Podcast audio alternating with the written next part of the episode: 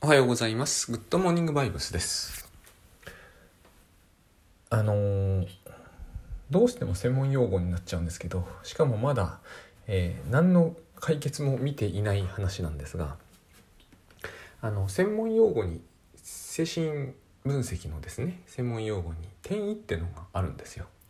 あのーこれは必ず起こることとされていて長く喋ったりしてるとカウンセラーと1対1で密室で長くやり取りしたりしているから起こることなんですけどあのまあ行くじゃないですか。例えば私が行ってえっ、と父との関係みたいなものがそこに再生されてしまうみたいな。精神分析医が私の親父になっちゃってそうすると私は自分、えーまあ親父対子供の時の自分みたいになるわけですよね。これを転移って言うんですがそうするとだんだん相手の人も精神科医の言うことも親父っぽくなっていくっていう現象が起こるんですよ。でこれといわゆるこう同一視っていう言葉もあるんですけどこれと同一視ってどう違うんだろうとあのまあ違いはいっぱいそれこそ、えーネットにも本にもあるんですけれどもあまあ違いがあるってことは混用されやすいっていうことでもあると思うんですけどなぜこのことを一生懸命僕が考え始めたかというとですね あの先日も起こったことなんですけど夢見たんですね。でその夢の中で、えー私が好きな女の子が出てきていてその子が徹底的に私のことを目の前で無視するんですよ。いることはもちろん分かっているんですけれども徹底的に無視されるんですね。でその子はわざわざ他の男の人と喋っていてあのこういう男になったらあの良くないからとかって言うんですよ。私のこと指して。ねきついなっていう感じで思ってたんですね。なんかこれでなんかこうすごい思い出すものがあってなんなんだろうこの感じと思ってすごいなんかね苦痛に満ちている夢だったんですね。でまあよ僕がよく昔見ていた悪夢っていう話とはだいぶ違っててその別に悪夢っていう悪夢は悪夢だと思うんですが 悪夢っていう感じは僕は抱かなくてなんか本当辛い夢だなっていうのを思い出したんですよ。で目が覚めた時はこれきついなと思ってでもすごいいい夢だったなと思ったんですよ。あの何がいい夢かっていうと僕よく思うんですけれども、えっと自分というグッドバイブスでよくこう本当のことはわからないってことの中の一つに、え自分ってものはわからないっていうのがあるんですね。私あれはそのなかなかこう自分はあのなんていうんですかね。生活を安定させてるせいもあるんですけれども幅意識の幅のこう触れのですねあんまり広くない人間だなって思うことがあってところが夢の中に行くと大幅に触れが起こるんですよね。さっきのもなんか殺意を抱く感じになっていくわけですよ。ああいう体験って、えー、となかなかできないじゃないですか。あんまり現実にしたくもないしね。だからこういろんな自分というものを体験できますよね。そういう夢を見ると。あのつくづくその時僕が思ったのは一つには自分っていうのは幅が広いと。あの言ってみれば得体が知れない。得体が知れないじゃないですか。えー、と自分というのは大体こういうもんだというところからかなり逸脱していたんですよあれは。そのかなり逸脱っていうのもでも確かに自分なんですよね。えー、とこういう時にやっぱりグッドバイブスのいわゆるこう自分ってものを自分はよく知らないんだっていうのがよくわかる気がするし私はこのことはよく昔からですねあの自分の振れ幅がでかい体験というものはあの意識的には難しいところもあるのであの不意に気づくことはあるんですよね。例えば私なんかがそうですけど娘に殺意を抱くみたいなのが出てくる時があるんですよ。夢じゃなくて。そういう時にああ自分っていうのは得体が知れないって思うんですよ。それは私はいい体験だと思うんですね、えー少々心理的に少々というかかなりきつくてもあの自分の幅っていうのはえー、と知れば知るほど悪いことはないとそのこと自体についてはですねえー、とこれはよく河合駿さんなんかが指摘していることですけれども、えー人間というのはあのもう、えー無限にその中のその一人の中に無限の人がいるんだって思っておいた方がいいみたいなことを、えー割と書かれてるんですけどそういうことをですね読んだだけではなかなかピンとこないじゃないですか。でも突然あのおとなしかった人が突然あんなことをみたいな話ってあるじゃないですか。でそういうことだと思うんですよね。あの自分というものは別に固定したものでも確定したものでもないわけだから、えー、何になってしまっても不思議はない。それは他人についても全く同じことが言えるので、えーと、人が変化しないっていうのはすごい騙されている感じってあるので。夢の中の体験とはいえですね。いいと思うんですよね。でそのきついなと思ったのでやっぱりなんできついと思ったんだろうと、まあ、きついシチュエーションだけど思ったのが自分がまるで、えー、幼児みたいになってしまうっていうのが僕は嫌だったんですね。その時一番何が嫌だったかというと自分がまるで幼児みたいになってしまうと。これって投影性同一視ってやつだよなと思うんですよ。結局その幼児になってしまうのは何かっていうと僕は2つあってたと思うんですね。一つやっぱ母親だったと思うんです。で母うちの母はああいうことしたかなと思うとしたなと思い出すんですよやっぱり。した。あれはえーと、今で言うとちょっとこう虐待めいたことになっちゃうかもしれないけど当時だったら常識的だった。要するにですねあの罰なんですよ。叱責の代わりに同行した場合はこう無視するという、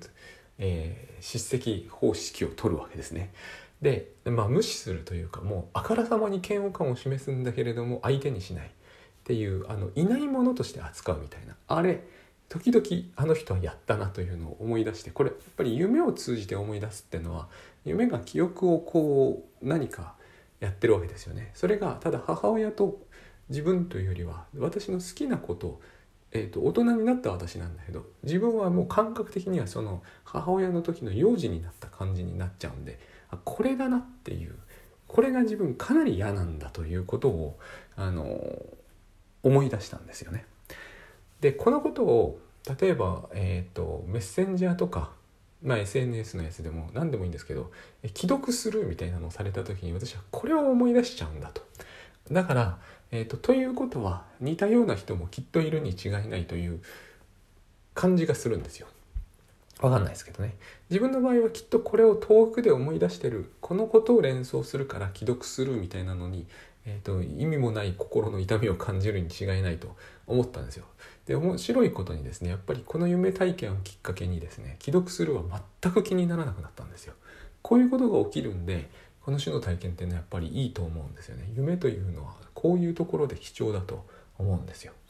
で、えっと、もう一つ思い出したことがあってそ母もさることながらこれをすごく使った幼稚園の先生のことを思いすっかり忘れてたんですよ。ああの人は結構ひどかったわと。でこれを思い出したのは僕にとって大きくて、えーと、必ずしもやっぱ母親じゃないんですよね。そして自分が幼児のようになってしまうっていうことをすごく私が嫌がってるのも、えー、まさにその幼稚園の思い出があるからに違いないんですよね。えーと幼稚園まさに幼児じゃないですか。あの時の無力感みたいなものをこう両手両足縛り付けられた感みたいなのになってしまう。縛り付けられたわけじゃないんですよ。ただこういないものとして扱われるっていうことを幼児がやられると,、えーと、かなり困る。でその困惑と羞恥心みたいなものを全部一斉に思い出すから、えーと、例えば、えー、妻に幼児っぽく扱われるとかそういう強い怒りのも態度を取られるっていうことに対する私のこう嫌がってるものってのはこういうところに多分かなり、えーと、遠因ですよね。遠い要因があるんだと。これは大変良かったですね。その夢見て実に良かったと思いました。でもう一つあって、えー、だからこれをですね転移というべきなのか投影性同一視と考えるべきなのかを今ちょっといろいろ文献あさっているところなわけですね。別にこれをえー、区別しなければいけないかっていうこともないんですけど考えてみるとこの2つっていうのはどうもやっぱりこういう経験を通じてみると似てるなと思うんですね。えーと、要するに私がその厳しい特に女性なのかな？厳しい女性をあ、えーと、にぶつかるとこう繰り返し何て言うんですかねえー、引き起こしてしまうパターンみたいなものがあると考えるとちょっと同一っぽいんですよこれは。だけれども、えーと、ここに母親との関係を思い出すということになるとこれはもう転移だよなという感じがするんですね。でまあその2つって確かに違う気もするんだけれども、えーと、実際に私が体感することはほぼ同じような感じもしなくもなくて、えーと、そういうのが大変引っかかっているということがあります。ありましてでもう一つ大事だなと思ったのはこう夢見ている時その夢見てる時きついなっていうのがすごいずっとあったんですよね。もういい加減にしてくれないかなみたいなそういう中で殺意になっちゃうんですけどその時に思ったのが夢を見ているとグッドバイブスが使えないんですね私は私はですねこれはで思ったんですよあだからつまり、えー、私の場合はですが他の人には適用できないかもですとだと思うんですけどえー、っとグッドバイブスがやれてるということは起きてるというふうに考えて差し支えないとそういう判断が効くんですね。えーと、グッドバイブスができなくなるということはおそらく夢を見ているんだこれあの倉園慶三さんの、えーと、グッドバイブスの言葉に一つあるのが、えー、夢を見ている人に罪はないっていうのがあるんですよ。非常にこのことと考え合わせると私の中では結構意味深になってきてえーと、つまり、えー、夢を見ているとグッドバイブスが使えないっていうのは、えー、グッドバイブスを使えているということは使えてるっていうのも変なんだけど、えー、夢を見てはいないということになるわけだから、えーと、覚醒度を高めるっていう意味とあのこう接近していくわけじゃないですかそのことが非常にこう自分の中でしっくりきたんですよ。で、えっ、とこれはもう余談みたいなもんなんですけど、えっ、と夢見の最中はおそらくなんですがなんでグッドバイブスが私は適用できないかというとあの前頭葉特に前頭前野って言われてる部分が多分ほぼ、えー、少なくともあの随自由意志のもとにないと思うんですよ。で夢っていうのは大体やっぱり、えー、非常にこう情動が僕にしても感情の触れが大きくてえーと、多分これは変円形と呼ばれてるところ、まあ、扁桃体もこの番組中よく言いますけど要するに割と原始的なところが活発になりやすい状態で前頭葉は多分それこそ眠りについているグッドバイブスができない時っていうのは大体似たような起きててもですね似たような感じになっていて多分なんですがあとですねあの島皮質島皮質っていうのかな？島っていうのはあの島島皮質とも言うのかもしれない。あのアイランドですね。あの字を当てるんですけどあれがこう活性化できないんじゃないかなと、まあ、疑っているところなんですね。あのその辺があるんですよね。その前頭葉とはまた違うんだけれどもその辺の機能が多分こう起きてこないと。とえー、グッドバイブスはできない気がする。あのこれも余談なんですけどえ、ー、とトロッコ問題ってあるじゃないですか。このまま走らせていくと,、えーと、5人の人が死んじゃいますと。でも、えーと、ここでカーブをかけると、えー、3人の人を殺すことになるけど5人の人は助かります。でどうしますかっていうような問題ですね、えーとこの問題を見せられると多くの人はえーと、自由やって言ったかな。前頭葉なんですけどが活性化するっていう、えーと、あの研究があって。だからこういうことってそのあるじゃないですか時々。昔あの911のテロの時ブッシュ大統領が、えーと、この後にこのこの後こうビルに突っ込んでくる飛行機が、えー、とあったら空軍に撃墜させたかっていうのに対してえーと、ギリギリの決断になるみたいな答えをしたんですけどそういう時におそらく銃矢っていうのが動くんですよね。あの三浦綾子さんの信あのごめんなさい塩刈峠を思い出させられるような話ですけれども。っていうことはつまり脳っていうのはそういう事態を、えーと想定して作られてる面があると思うんですね。まあ、想定して作られてるって言い方は明らかに間違ってるという気もするんですがでも少なくともそういうようなことってのは人類は経験してきたと思わざるを得ませんよね。ここが活性化するような、えーと、脳を持ってるということはこの判断を、えー、人はしなきゃいけないとしなきゃいけないとかでもまあしてきたっていうことになるんだと思うんですよね。なんかこの辺は集合無意識みたいな話と関係する気がするんですけどあれはすごくユング的な用語ですけれどもであのっていうようなところもですねなかなか起きないと思うんですよ夢を見ている最中というのは。でもさっきのあの好きな子に無視されてるというのは非常に社会的なシチュエーションではありますよね。決してそれは個人的な事柄だけではないような気がするんです。相手がどういうふうに思ってこうやって怒ってるのかで相手の怒りはどうやれば解けるのかみたいなことを私は夢の中で一生懸命考えてた気がするんですよ。だから、えーと、全部が全部前頭葉が寝ていればそんなことは考えつかないはずなので、えー、何かやっぱりですねあったと思うんですよね。さっきのこう犠牲にしてでも何かを生かすみたいな、え何て言うんですかねそのこと自体がモラルを問われるじゃないですか。損得感情で考えていいのかみたいな。だけどそのままいくと明らかに犠牲者が増えるっていう時に要するにどっちをとっても必ずある種の非難を浴びそうな状況、えーと、そういうことって、えーと、つまりだからこうダブルバインドがかかるんですけれどもあったわけですよ。え、ー、とまあ、これ多分自分が幼稚園児で先生だとしてもえーと、おもねるとかって言うじゃないですか。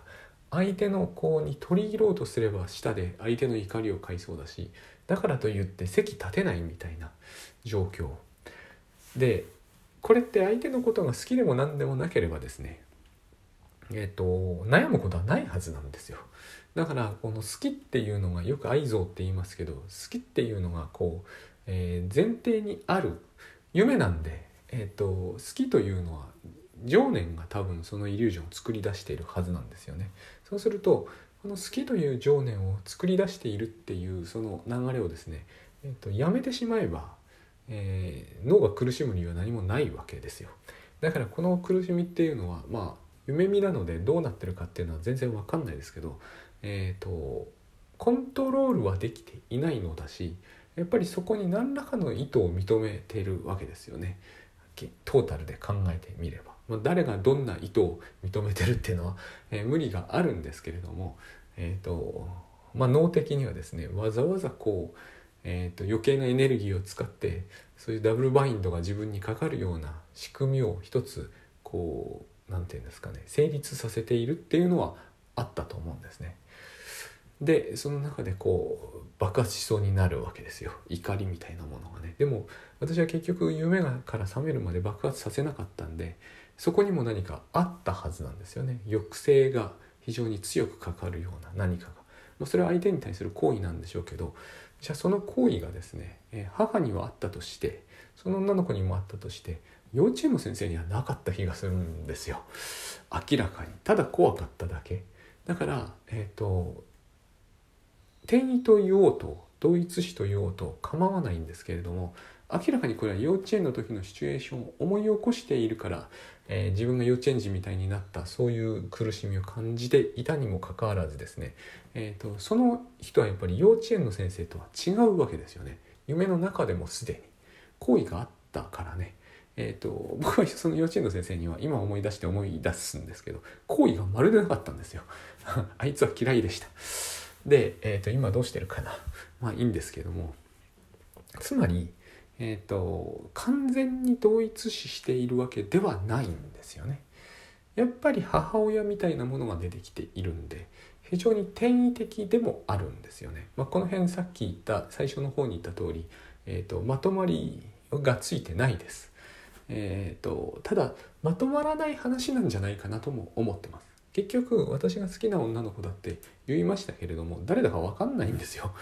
ここが夢なんですよね。誰だか分かんないということはもしかするとそれは母だった可能性もあるわけですよ。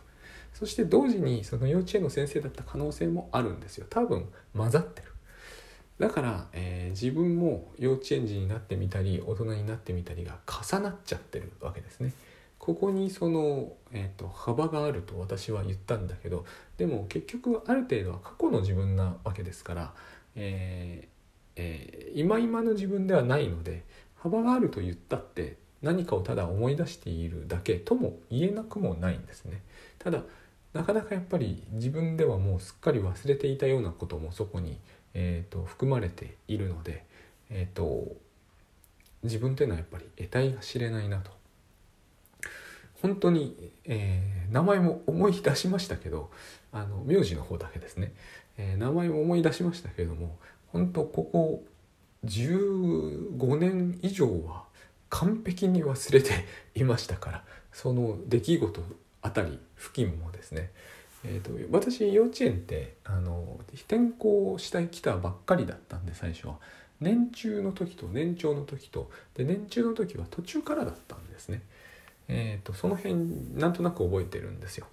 で年中の先生は、えー、当時はすごく優しくていい先生だったんだけど年長の先生はすごいこう、えー、厳しくておぞましい先生だったんです当時はね。ところが後々考えてみるとあの年中の先生結構いろいろ私にとって問題があったよなっていうのは後から思い出すと,、えーとそういう気がしてくるんですね。でこの2人の先生も私の記憶の中で混ざっちゃってるんですよ変なことに。えっ、ー、と顔はもうですね、えーと、年長の方がやや僕がこう物心ついてるんで年長の方は漠然と思い出せるんですけど年長の先生は顔が全く思い出せないんですよ。多分、えっ、と、あれですよね私はこうイメージする能力が弱いんでほとんどこうのっぺらぼうみたいになっちゃったんですね。こういう人って夢の対象としてはうってつけじゃないですか私多分この人の夢、えーと、自覚なくしょっちゅう見てると思うんですね名前も顔も思い出せないんですよただ優しかったと思ってたという記憶しかないんですね。女の先生だった、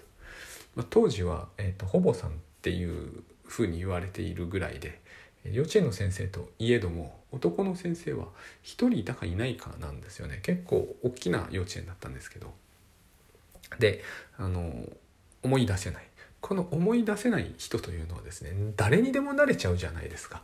この人のイメージって私はいろんなところできっと使ってるに違いない内的対象っていう言葉最近出しませんけども、えーと、まさにあれこそ内的対象にうってつけの、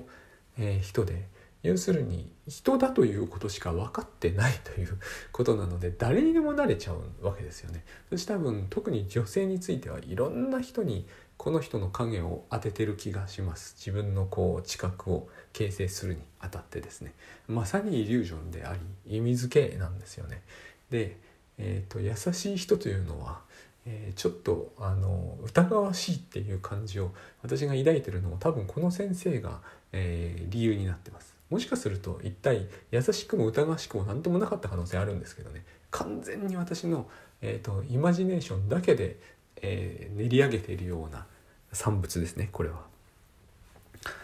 であのそうやって考えていくうちに一つ非常によく分かったのがその、えー、私が怒られるのが怖い怒られるのが怖いと結構長らく言ってきた話って実はここに多分かなりの部分があって怒られること自体は実はなんてことないんだっていうことが最近ようやくよく分かってきたんですよ。怒られることは怖くないんですよ。特に私は男性に、えーと、男性の怒りを買った時にはそれほど気をつけてないなっていうのをいつも自覚してるんですね。えー、女性の方が嫌だと。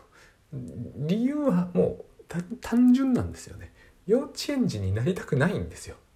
いろんな意味で私多分幼稚園児になるということが嫌なんだと思います幼稚園のあの